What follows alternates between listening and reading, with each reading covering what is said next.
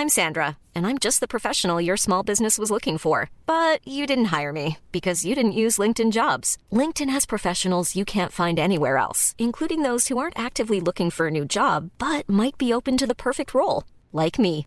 In a given month, over 70% of LinkedIn users don't visit other leading job sites. So if you're not looking on LinkedIn, you'll miss out on great candidates like Sandra. Start hiring professionals like a professional. Post your free job on linkedin.com/people today. Propulsé par mademoiselle.com. Ah ouais? Ah, oh, ça swing.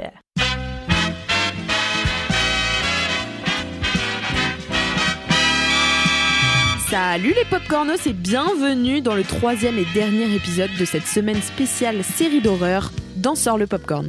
C'est tout naturellement Kalindi qui vient terminer ce cycle de séries horrifiques avec une dernière recommandation et elle va vous parler d'une série en huis clos aussi sublime que traumatisante.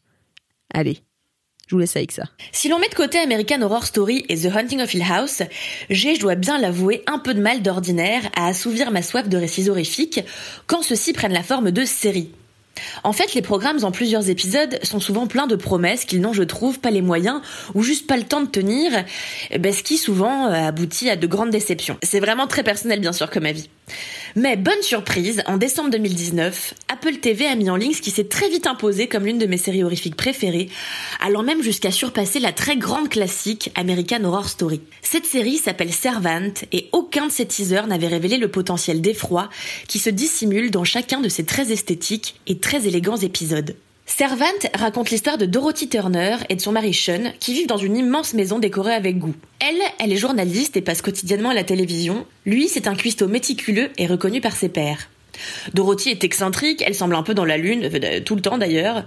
Sean est terre à terre et rigoureux. Le couple accueille un jour une nounou prénommée Liane, censée les soulager dans leurs tâches quotidiennes avec leur enfant Jericho. La jeune femme débarque un soir sous une pluie battante, elle a l'air lugubre, ce qui n'empêche pas du tout Dorothy de lui vouer immédiatement une grande affection. Si tout a l'air plutôt normal a priori, rien ne l'est en réalité. Car le bébé, qui dort dans le landau de la chambre d'enfant, est en réalité un poupon, Jericho étant décédé dans des conditions dramatiques et mystérieuses quelques jours après sa naissance.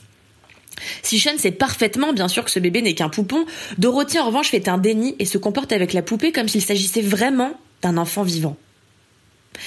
La logique aurait voulu que la nounou prenne peur, et c'est ça que je trouve très bien dans cette série d'ailleurs, ou alors qu'elle trouve très étrange en tout cas que le bébé ne soit pas un vrai. Or, elle ne semble pas choquer le moins du monde et rentre au contraire dans le jeu de Dorothy, alors que son mari l'encourage, lorsque la mère est absente, à retrouver une attitude normale. Mais alors qui est cette jeune femme qui semble encore plus instable psychologiquement que la maîtresse de maison. Le mari, plutôt suspicieux, mène l'enquête avec son beau-frère. Et il n'est pas prêt, laisse-moi te le dire, pour ce qu'il attend. Servante, c'est un huis clos psychologique qui fait froid dans le dos, notamment parce qu'il aborde des thématiques sensibles comme le décès d'un nouveau-né et le deuil qui en découle. Ce qui de prime abord se positionne comme une série potentiellement fantastique se transforme vite en fait en récit psychanalytique bien réel et terriblement humaniste sur la culpabilité maternelle. J'ai personnellement été bluffée par cette série, aussi plastiquement sublime que traumatisante, pensée avec brio par Tony Bascalop et Night Shyamalan. Et ce qui est vraiment ultra dommage, c'est que cette série est passée beaucoup trop inaperçue. Moi, j'entends jamais personne au bureau, euh, dans mes groupes d'amis, au café. Alors, il y a plus rien de tout ça aujourd'hui, bien sûr, mais à l'époque où la série est sortie, vraiment personne n'en parlait ou quasiment personne. Et je trouve ça bien trop dommage parce qu'elle est vraiment brillante de A à Z et pleine de retournements de situation qui sont quasiment imprévisibles. Donc, douce auditrice, si tu as quelques heures de libre devant toi pendant ce trop long confinement, eh bien, je te suggère fortement de laisser une chance à cette très très belle série. Merci beaucoup Kalindi. Typiquement, c'est le genre de série dans laquelle j'aimerais vraiment me lancer en confinement euh, en ce moment. C'est un thème vraiment incroyable et ultra intrigant, je trouve. Euh, mais bon, est-ce que j'aurai le courage? Je ne sais pas. L'aurez-vous, cher Popcornos? Je l'espère. Merci à vous d'avoir écouté jusqu'au bout. N'oubliez pas de parler de ce podcast à vos proches, de laisser 5 étoiles et un petit commentaire sur Apple Podcast. Et je vous dis à vendredi pour le lancement d'un nouveau thème de recommandation de Sort le Popcorn. À bientôt.